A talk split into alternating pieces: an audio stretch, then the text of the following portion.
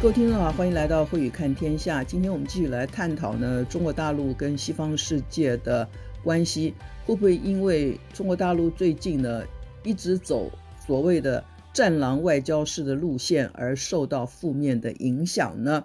我们先来看美国国务卿布林肯呢，在结束了跟中国大陆杨洁篪跟王毅在阿拉斯加的两天会面之后呢，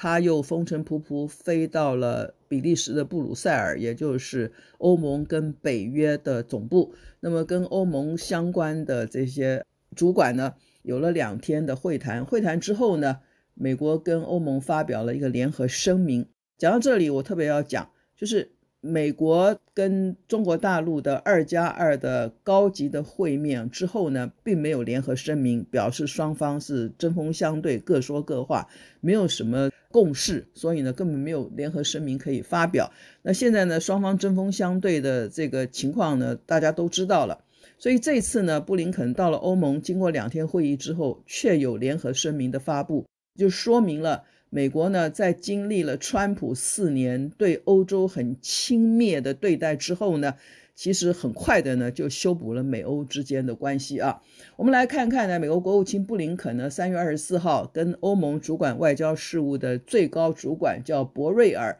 他们呢发表的这个联合声明有什么内容？这个联合声明中间呢，有很多部分是针对中国大陆而来的，所以呢，我想北京非常密切的在关注啊，布林肯的欧洲之行，也关注呢，美欧之间未来他们联合起来啊，那会对中国大陆造成什么样的经贸上的伤害？这个联合声明中，果然呢，美国除了重申呢对欧洲盟友的承诺之外，而且说要推动一个现代化的同盟啊，就是不是美国发命令欧洲来听的那种同盟。那双方要进行更广泛的合作之外呢，欧盟跟美国同意要重启双方之间跟中国大陆相关的对话，就是美国跟欧盟不定期的要用论坛的方式啊。就是邀请高级官员跟各种专家来对跟中国大陆相关的议题要来进行对话，意思就是说，未来跟对中国的政策呢，美欧希望步调越来越一致啊。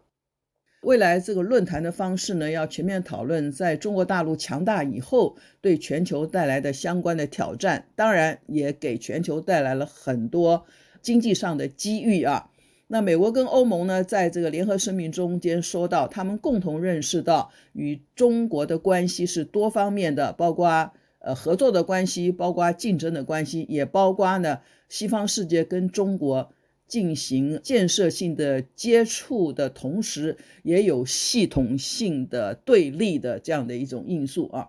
那么声明中也说呢。美欧之间呢，有共同的信仰，第一个，他信仰多党式的民主，信仰对人权的保护，信仰对国际法的遵守，也信仰呢支持印太地区的稳定跟繁荣。那这些呢，看起来都是针对中国而来的声明啊，所以中国看到美欧的联合声明呢，心中一定不是滋味啊。那么这个布林肯呢，是一个外交官，外交官呢，当然要懂得外交术语啊。过去四年，在川普执政时期呢，要求欧盟呢配合美国的步调。那么如果不遵守的话呢，这个川普呢就会用推特呢常常去批评欧洲领导人。他批评最多的就是德国的总理梅克尔啊。所以布林肯呢就比较懂得这个外交的圆融。他说呢，毫无疑问的，北京的强迫性的行为威胁了集体安全跟繁荣，并且呢。正在积极地破坏全球的规则跟盟邦共同享用的价值，但是美国也了解呢，欧洲的盟友跟中国之间有着复杂的关系，美国不会强迫欧洲的盟友在美中之间选边站啊，这说的非常漂亮的外交辞令。但是呢，针对科技基础建设这些北京向欧洲施压的部分，当然讲的是华为的五 G 了啊。针对科技基础建设这些北京向欧洲施压的部分呢，美国希望缩小跟欧洲之间互信的差距。第一个呢，说不要求盟邦呢在美中之间选边站，但是又说针对科技基础建设这些部分呢，如果美国制裁中国的话呢，希望欧洲也应该配合，意思就是这样，缩小美欧之间互信的差距啊。然后呢，美国承诺推动现代化同盟的过程中，会尽早而且经常的跟欧洲盟友来咨商，让欧洲的盟友在决策过程中拥有发言权，这改善了川普时代的霸道。然后呢，他特别强调，这是拜登总统上任以来。外交政策中非常重要的部分，也就是拜登一直提的，所有的重要的政策都要先跟盟友商量以后呢，才采取这个决策啊。当然，中间也提到了美国跟欧洲共同应对俄罗斯的挑战。我们今天这部分不谈，以后再来谈俄罗斯啊对美国和欧洲的挑战。那么，在这个布林肯呢访问欧盟的这两天之前呢，就是在布林肯到达欧洲领土之前呢。美国跟欧盟、跟脱离欧盟的英国，再加上加拿大，在二十二号这一天呢，因为中国大陆在新疆呢，违反人权的事实，所以他们公开谴责了中国大陆在新疆的措施，认为他中国大陆迫害维吾尔族的行径呢，形同是一种种族灭绝的行动，因此呢，对涉疆官员，就是跟新疆政策有关的官员，跟一个实体进行了制裁。另外，同一天呢，所谓的五眼联盟，就是美国、英国、加拿大、澳洲、纽西兰这五个国家的外交部长也发表了联合声明，也是声援呢我前面讲的这一项呢这个制裁的行动啊。那么，北京知道了欧盟呢对中国大陆的涉疆官员跟一个实体进行制裁以后，那么紧接着五眼联盟也支持了欧盟的这个制裁行动。但北京并没有对五眼联盟呢做任何的行动，他选择了欧盟作为报复对象，因为他知道布林肯马上就要到欧盟去跟欧盟开会了，所以他选择欧盟作为报复对象。他宣布对欧盟的十名官员跟学者以及四个实体的机构，祭出了反制的行动，就是禁止这些官员学者跟这四个实体。进入中国大陆跟香港、澳门，那欧洲议会一听就跳起来了，对大陆这个反制裁呢有非常强烈的反弹。这个强烈到什么地步呢？欧盟决定取消原来定在二十三号对去年年底才刚刚签署的欧中全面投资协定的一项审查会呢，取消了，而且并没有说什么时候恢复啊。其实中国大陆正在等待呢。这个欧洲议会赶快结束对欧中全面投资协定的审查，然后呢，让欧盟各国呢对中国大陆的投资呢可以开始呢进行，因为呢，这是习近平在川普过去四年啊。对中国进行贸易跟很多高科技制裁过程中，他认为是一大胜利，因为他突破了美国的封锁呢，可以跟欧盟二十七个国家签订一个这么全面性的一个投资协定呢，是中国大陆的一个不但是贸易上、投资上的胜利，其实是外交上的一项胜利啊。那现在呢，欧洲议会决定停止。对这项投资协定的审查，这个对中国来讲绝对是意料之外的一个结果。所以呢，中国被西方认为这种战狼式的外交啊，不是只有在跟美国打交道的时候，最近呈现的非常频繁，在欧洲也一样。在欧洲呢，中国驻法国大使叫做卢沙野啊，他呢写了一封信，要求法国议会里头有台的议员取消呢访问台湾的行程。用的这个词呢，非常的不礼貌，因此呢，就有一个法国学者呢看到了这个投诉以后呢，就在推特上推了一篇文章，抨击这个卢沙野大使的说话不当。这个卢看到以后呢，也回骂这个学者呢是一个小流氓啊，用了这样很很粗鄙的字眼骂他是一个流氓。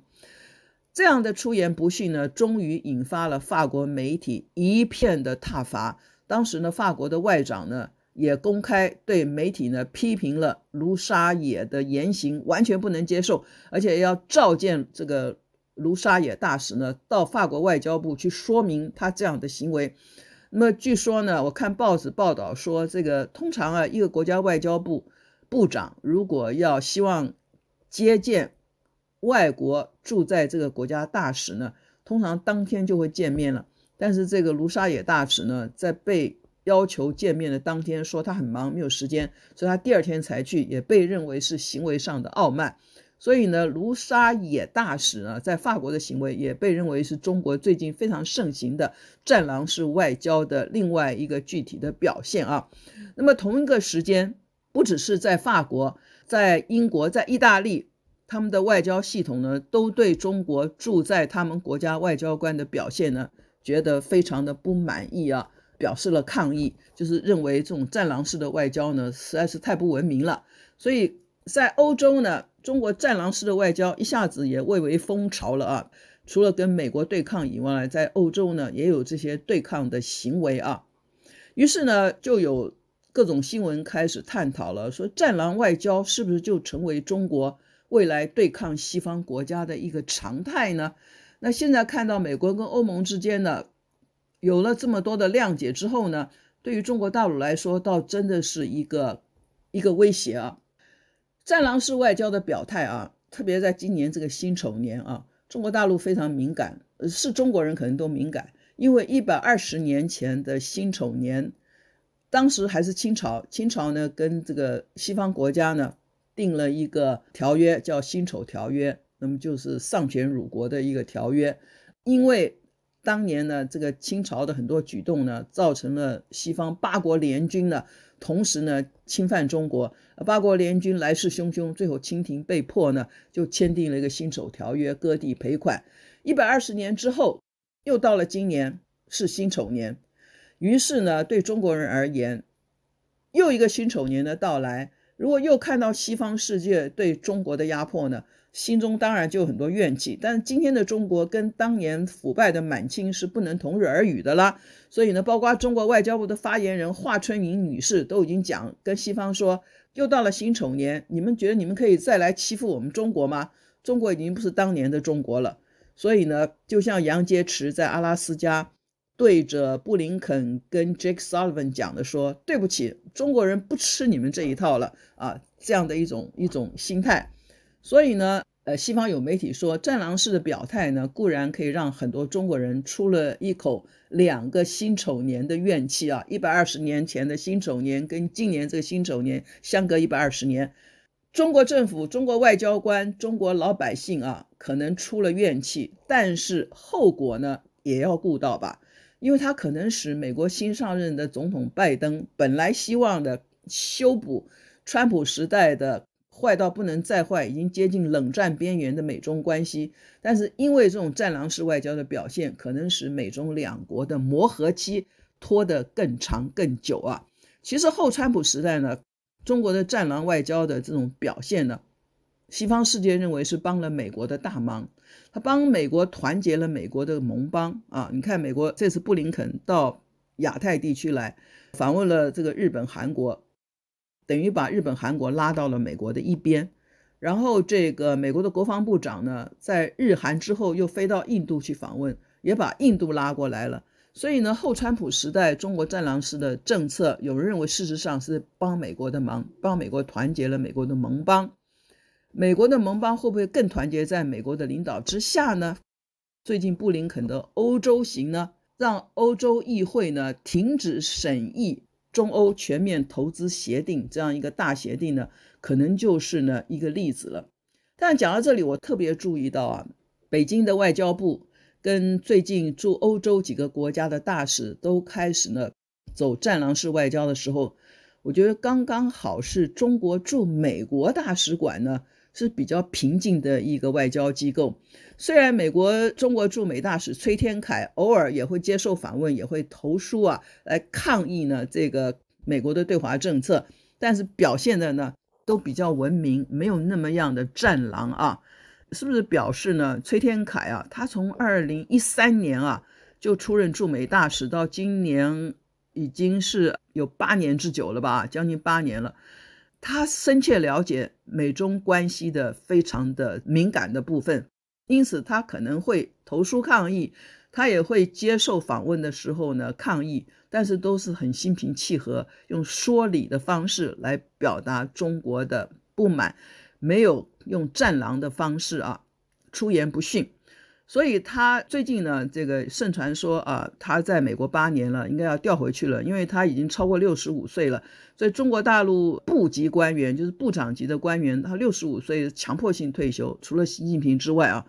那么有人说要把他调回去，但实在是找不到任何一个人可以来代替崔天凯的位置。因为他太了解美国，他了解美国政府，呃，刚好又在美国两个政府交接之际啊，就是民主共和党交接之际，如果换了一个更不是人的人，或换了一个也很有战狼性格的人，难保呢中美关系会更加的往下走。所以呢，有人说，就是两周以前，这个香港南华早报引述了一个北京消息人士说呢，中国大陆驻美大使崔天凯可能会继续留任。你看。中国大陆驻英国大使叫刘晓明，刘晓明大使是我看到的中国大陆驻西方的这个大使当中最战狼性格的一位大使啊。他经常投书，不断的要求上这个英国的媒体啊，来来这个 defend，来为中国的政策辩护，然后对西方的很多不当言论呢进行指责。刘晓明大使已经被调回来了啊，那新的大使还没有去。